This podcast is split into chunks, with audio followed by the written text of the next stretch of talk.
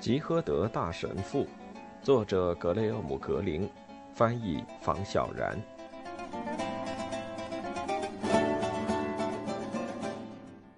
十，吉诃德教士是如何违法的？一，两人在去莱昂的路上，把车子停在曼西利亚德拉姆拉斯村河边的田地上，因为镇长宣称他就快要渴死了。河边有座人行桥，恰好可以用来遮阳，于是两人将车停在了阴凉处。口渴其实只是镇长的借口。吉诃德神父一路的沉默让他不堪重负。镇长觉得喝点酒也许能撬开吉诃德神父的嘴。他将系在绳上的马拉加葡萄酒沉入水中，惹得对岸的几头牛饶有兴趣地瞧着他。当镇长回到吉诃德神父身边，瞧见他低头盯着紫色袜子，一脸闷闷不乐。这种莫名其妙的沉默点燃了镇长心中的怒火，他再也忍不住了。上帝呀！如果你发誓从此缄默，完全可以去布尔戈斯的加尔都西会修道院吧，或者奥塞拉的特拉普派修道院，你选一个吧，教士阁下。抱歉，桑丘。吉和德神父道：“我只是在想，哦，我猜那必然过于高深玄妙，我这个马克思主义者根本无法理解，是不是？不，不是的。别忘了，神父，我祖先可是个优秀的总督呢。即使堂吉诃德凭着他全部的骑士精神和勇气，也做不到他那么好。把岛交给他，他会管得一团糟的。”我是说真的，会乱七八糟。我的祖先做总督，好比托罗茨基指挥军队，他虽然没什么作战经验，却让白党的将军成了手下败将。啊，我明白了，我们是唯物主义者，农民和马克思主义者，但不要因此瞧不起我们。我什么时候瞧不起你了呢，桑丘？那好啊，感谢上帝，你又开始说话了。我们把酒打开吧。沉在河水中的酒尚未冰透，可镇长急于要治好神父的沉默病。两人在友好沉默的气氛中各自喝了两杯。还有还有奶酪吗？应该还有一点吧，我去瞧瞧。或许是因为奶酪不好找，吉诃德神父去了很久也没回来。镇长等得实在不耐烦，刚站起身，恰好瞧见吉诃德神父一脸心神不宁地从桥下走了出来，身边跟着一位国民卫兵。不知何故，吉诃德神父正对卫兵叽里咕噜地说着拉丁语，这让镇长丈二和尚摸不着头脑，卫兵也一脸焦急。吉诃德神父说：“Esto mihi in deum protectorem et in locum refugi。”这位主教听上去是外国人。卫兵对镇长说：“他不是主教，是高级教士。”“呃，桥下是你们的车吗？”“是教士的车。”“我对他说，他应该把车锁上。他的车钥匙都没拔，还插在点火器上呢。”这么做太不安全了，尤其是在这附近。嗯，这儿看起来挺太平，连那些牛瞧上去都……你们瞧见一个右腿有枪伤、呃，沾着八字胡的男人吗？我我猜他已经把胡子扔了。没，我们没见过这样的人。Still quickly, 弟弟，吉诃德神父插嘴道：“这位教士是意大利人吗？”卫兵纳闷道。教皇是个伟人，你所言极是啊。呃，那个人没戴帽子，呃，也许没穿夹克，他穿了件条纹衬衫。我们没见过你说的人。他在萨莫拉被我们打中了，我们差一点就抓到他。他是混到我们中间的。呃，你们在这儿待了多久？大概十五分钟吧。打哪儿来？嗯，巴拉多里德。一路上没碰到什么人吗？没有啊。从时间上推断，他最多也就跑到这儿了。那人犯了什么事儿？他在贝纳文特抢银行，开枪打中了收银员，然后开着本田汽车逃走了。呃，在距这儿五公里的地方，我们找到了被那人丢弃的本田车。所以说，不拔车钥匙，车也不锁，很不安全的。La quies contritus est，吉和德神父道，enos liberati sumus。教士说什么呢？嗯，我也听不太懂。镇长答道：“你们这是要去莱昂吗？”“是啊。”“小心点儿，别让陌生人搭车。”卫兵毕恭毕敬地向教士行了个礼，然后一脸警觉地离开了。你为什么对他说拉丁语呢？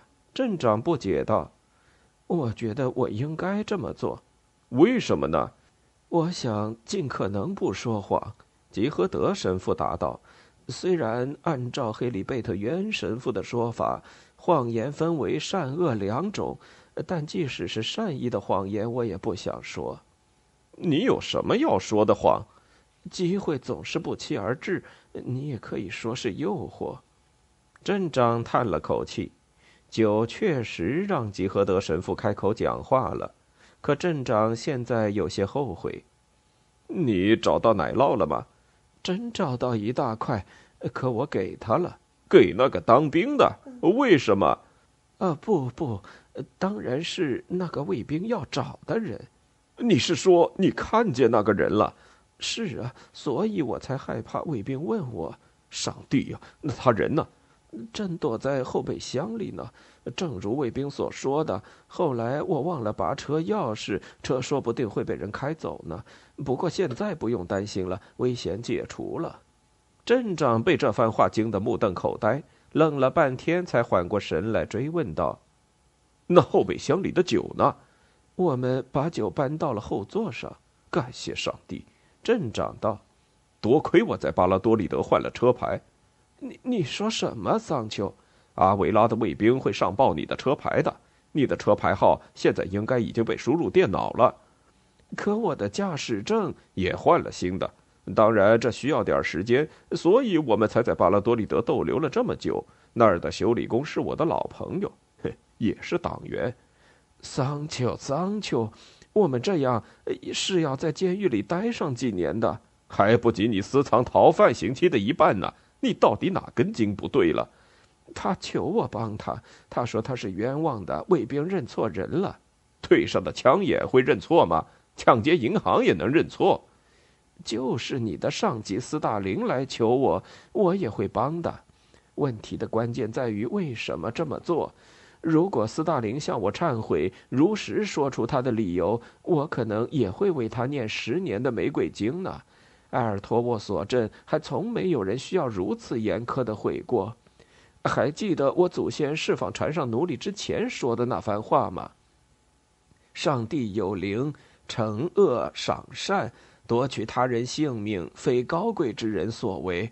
这是优秀基督徒的信条，桑丘。十年的玫瑰经啊，足够严格了。我们不是刽子手或是法官。善良的撒玛利亚人并未追问受伤男子的过去。此人在受他恩惠之前曾落入强盗之手，说不定他是共和党人。强盗们只想拿回被他抢走的东西呢。教士，你在这儿说话时，那受伤的人可能因为缺氧被憋死了呢。两人急匆匆地赶到车旁。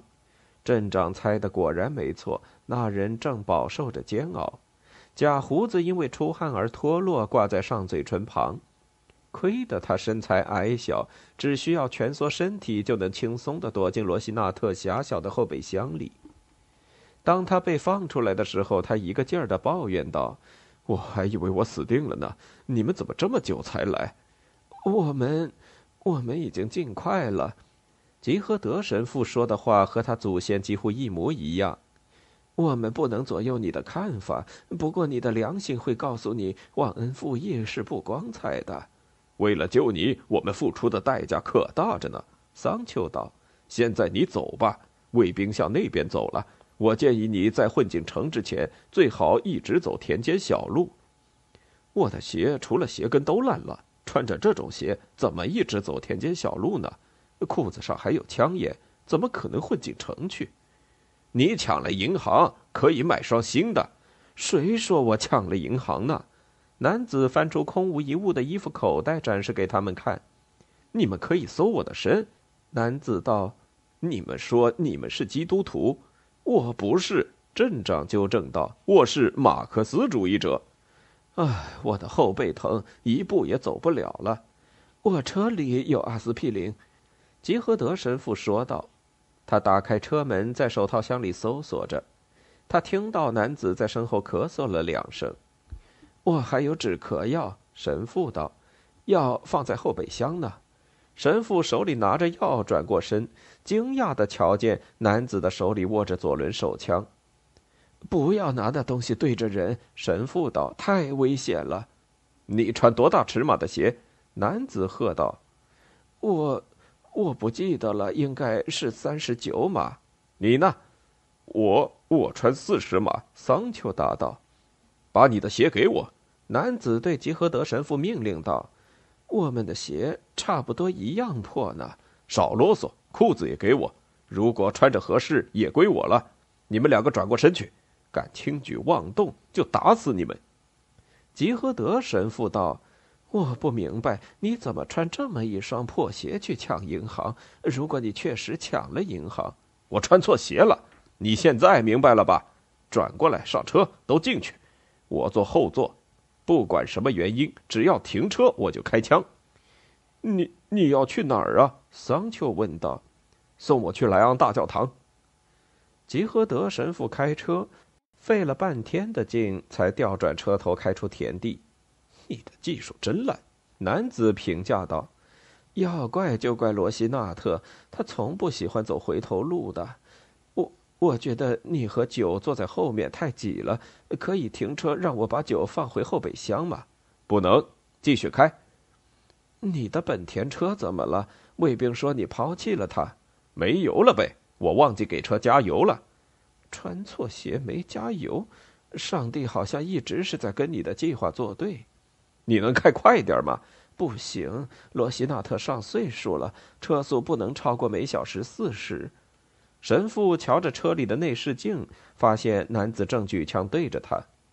别紧张，把枪放下。神父道：“罗西纳特时不时会像骆驼一样不老实的，万一他突然颠一下，你手中的家伙会走火的。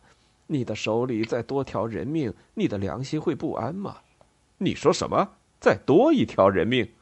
你在银行打死了一个可怜的家伙，他没死，我就没打中他。啊，上帝肯定是忙晕了。吉和德神父道，所以没有阻止你犯罪。不管怎么说，我没抢银行，那是家无人售货商店。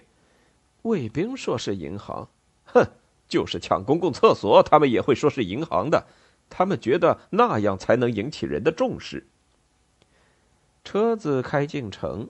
吉和德神父发现，一遇到红灯停车，内视镜里就看不到男子的枪。他本可以趁机跳车逃走，可那样桑丘就危险了。如果他逃走，导致男子再行凶，那他也难逃其咎。无论如何，他都不想受人间正义的摆布。车子距离大教堂越来越近，一路上没碰到卫兵或是士兵，这让吉和德神父长出了一口气。让我先下去看看四周是否安全。”神父请求道。“如果骗我，男子道，我就杀了你朋友。”吉和德神父打开了车门。“安全了，你可以走了。”如果你说谎，男子警告道，“第一颗子弹就送给你。”你的胡子掉了。”吉和德神父提醒男子，“胡子粘在你鞋子上了。呃，我是说我的那双鞋。”两人目送男子消失在视野中。起码他没袭击我们，像船上的奴隶袭击你祖先那样。吉和德神父道：“你待在车里，我去给你买双鞋。之前你说你穿三十九码，可以让我先去一趟大教堂吗？让罗西纳特休息一下，他真是累坏了。那可怜的家伙，如果杀了我们，就有大麻烦了。”罗西纳特肯定不会听他的话的。我想坐在凉快的地方休息一小会儿，还有祈祷，会很快的。我以为刚才开车时你已经做了不少的祈祷呢。啊，没错，我祈祷了，但那都是为了那可怜的家伙。我现在想感谢上帝，感谢他保佑我们平安脱险。当吉诃德的脚透过紫色袜子感受到地上石头的寒冷时，他后悔自己没有在萨拉曼卡买羊绒的袜子。与大教堂高高耸立的中殿相比，神父觉得自己非常渺小。光线透过一百二十面窗户射进教堂，一如上帝审视人间的目光。吉诃德神父忽然有种感觉。自己好像显微镜片下正被人观察的微生物。他溜到中殿侧面的祭坛前，双膝跪下，却不知该说什么。也许该说谢谢，可这么说言不由衷。他并不为逃过一劫而心存感激，而觉得中枪了才该感谢上帝。挨了枪子儿就一了百了，他的尸体会被运回埃尔托沃索镇。就可以回家了，不用再继续这场荒诞的朝圣之旅。向谁朝圣呢？去哪儿朝圣？做样子假装祈祷是在浪费时间。吉诃德神父干脆放弃了祈祷，努力清空头脑，试图进入空灵状态。过了很长时间，就在神父终于即将达到无我境界时，却突然功亏一篑了。神父发现踩在大教堂石头地面上的左大脚趾比右边凉，他立刻意识到袜子破了。主业会豪华商店里卖的袜子的质量根本对不起它的价格。他再一次自责，当时为什么不坚持选择羊绒袜子呢？吉诃德神父在胸口画了个十字，然后回到了桑丘的身边。这回祈祷够了吧？镇长问：“我根本就没祈祷。”两人将罗西纳特留在了原地，信步逛起街来。刚过新布尔戈，两人就瞧见一家鞋店。一路走在滚烫的人行道上，吉诃德神父那只破洞而出的左大脚趾明显肿了。鞋店规模不大，店主惊讶地瞧着吉诃德神父的脚。“我想买双黑色的鞋，三十九码。”吉诃德神父道：“哦，好的，请坐。”男店主拿过一双鞋，跪在神父的脚下。吉诃德神父心中暗想：“我现在好像罗马圣彼得的雕像，他会亲吻我的脚趾头吗？”想到这儿，他忍不住放声大笑。“什么事儿这么好笑？”镇长纳闷道。“啊，没事儿，我瞎想而已。”主教阁下，您会觉得这双鞋很合脚的，它的皮子非常柔软。啊，我不是主教，吉和德神父解释道，这是教士。愿上帝宽恕我。男店主将鞋套进袜子完好的脚上。教士，请走几步看看。在莱昂，我已经走得够多了。你们这儿人行道的路面可真硬。那是肯定的，教士。如果您不穿鞋的话。这鞋穿得很舒服，我买了，给您包起来，还是直接穿着呢？教士，当然穿着了。你以为我喜欢光着脚走路吗？呃，我以为，我以为您可能正在苦修啊。不，您错了，我或许都算不上称职的神职人员。吉诃德神父再次坐下。店主轻轻的，甚至带着一丝敬意，将神父的大脚趾推回袜子的破洞里，然后给他穿上另外一只鞋。显然，他之前从没有触碰过教室光着的大脚趾。您自己的鞋呢？要把它包起来吗？呃，什么鞋？您不要的那双？我我没有不要他们，是他们抛弃了我。”吉诃德神父说道。我甚至不知道他们现在何处，估计离我远远的。反正他们也救了。店主将两人送到门口，问道：“教士，您能为我祝福吗？”吉诃德神父画了个十字，嘴里嘟囔起来：“带他们离开店，回到街上。那店主对我恭敬的有点过头了，看起来太反常。我担心他对我们的印象深刻。两人向罗西纳特走去，正好路过一家邮局。吉和德神父停了下来，说道：“我突然觉得心慌，这很正常。如果你救的那个混球被抓，把你供出来的话，我不是在想那件事。我想到了特丽莎。”我突然有种不祥的预感，毕竟我们已经离开了这么久，才四天，不可能，我怎么感觉起码有一个月了呢？请允许我打个电话，好吧？不过要速战速决，越早离开这儿越好。听到特丽莎接起电话，神父刚要开口，却听到特丽莎怒气冲冲的开口：“艾蕾拉神父不在了。”我不知道他什么时候回来，随即便挂断了电话。哦，肯定出事了，吉和德神父道。他再次拨了电话，待电话一接通，立刻就说：“是我，吉和德神父，特丽莎。”哦，感谢上帝！特丽莎问道：“你现在在哪儿呢？”我，我在莱昂。莱昂是哪儿？镇长插嘴道：“你不该告诉他你在这儿的。”你在那儿做什么呢，神父？呃，正在给你打电话吗？神父，主教不好了，他他病了吗？那可怜的家伙，他被气坏了。嗯，出什么事了，特丽莎？他给艾雷拉神父打了两次电话，每次都谈半个小时，一点都不顾及电话费。那他们都谈什么，特丽莎？当然是在说你了。他们说你疯了，说应该把你关进疯人院，以免给教会抹黑。这话怎么说呢？为什么这么说我？国民卫队一直在阿维拉找你呢。我并没有去阿维拉呀。他们知道，他们说你在巴拉多利德，还说你和赤色分子镇长互换衣服逃跑了。他们是胡说八道。他们说你可能加入了巴斯克恐怖组织。特丽莎，这些话你怎么会知道呢？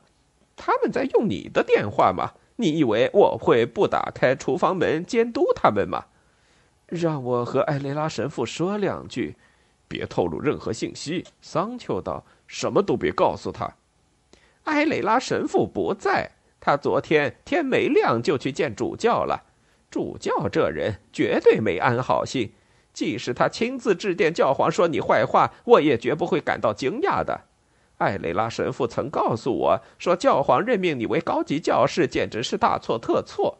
我对他说，他这么说是亵渎神明，教皇是不会犯错的。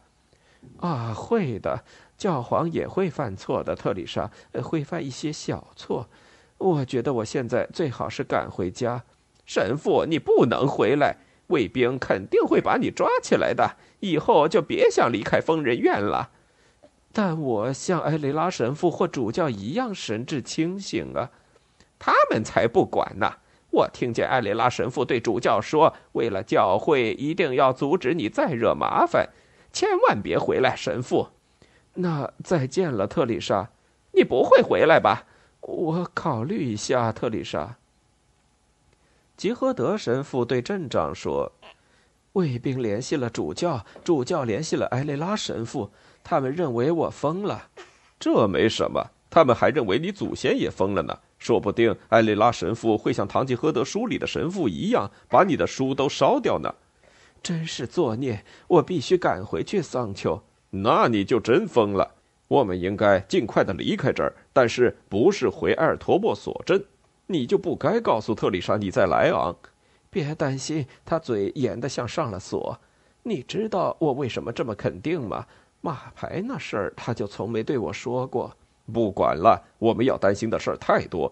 电脑那东西很有效率，换车牌也许能拖一阵子，但如果卫兵把你的名字输进电脑，那就麻烦了。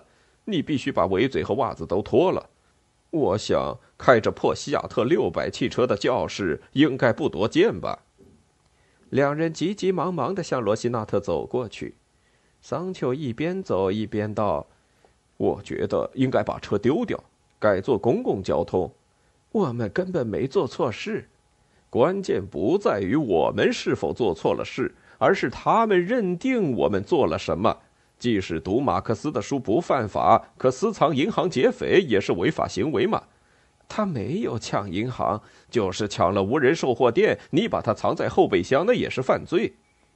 两人来到车旁，吉诃德神父把手放在汽车挡泥板上，抗议道：“我不会抛弃我的罗西纳特的。”挡泥板凹进去了一块，那是在埃尔托沃索镇和肉店老板的车剐蹭后留下的。